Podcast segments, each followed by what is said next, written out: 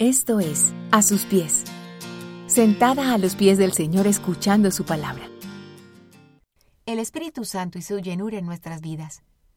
Y fueron todos llenos del Espíritu Santo y comenzaron a hablar en otras lenguas, según el Espíritu les daba que hablasen. Hechos 2.4. En Pentecostés, los discípulos de Jesús no solo recibieron el Espíritu Santo en sus vidas, sino que, además, fueron llenos de él. Ser llenas del Espíritu significa ser controladas por Él.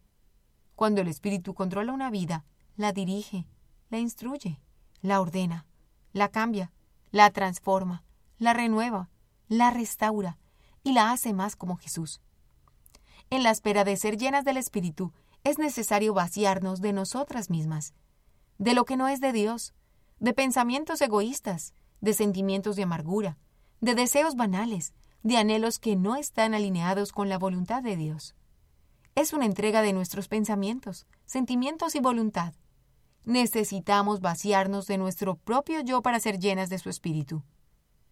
En la espera de ser llenas del Espíritu, hay que morir para poder vivir.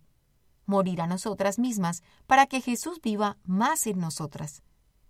En la espera de ser llenas del Espíritu, hay que rendirse para que Él reine.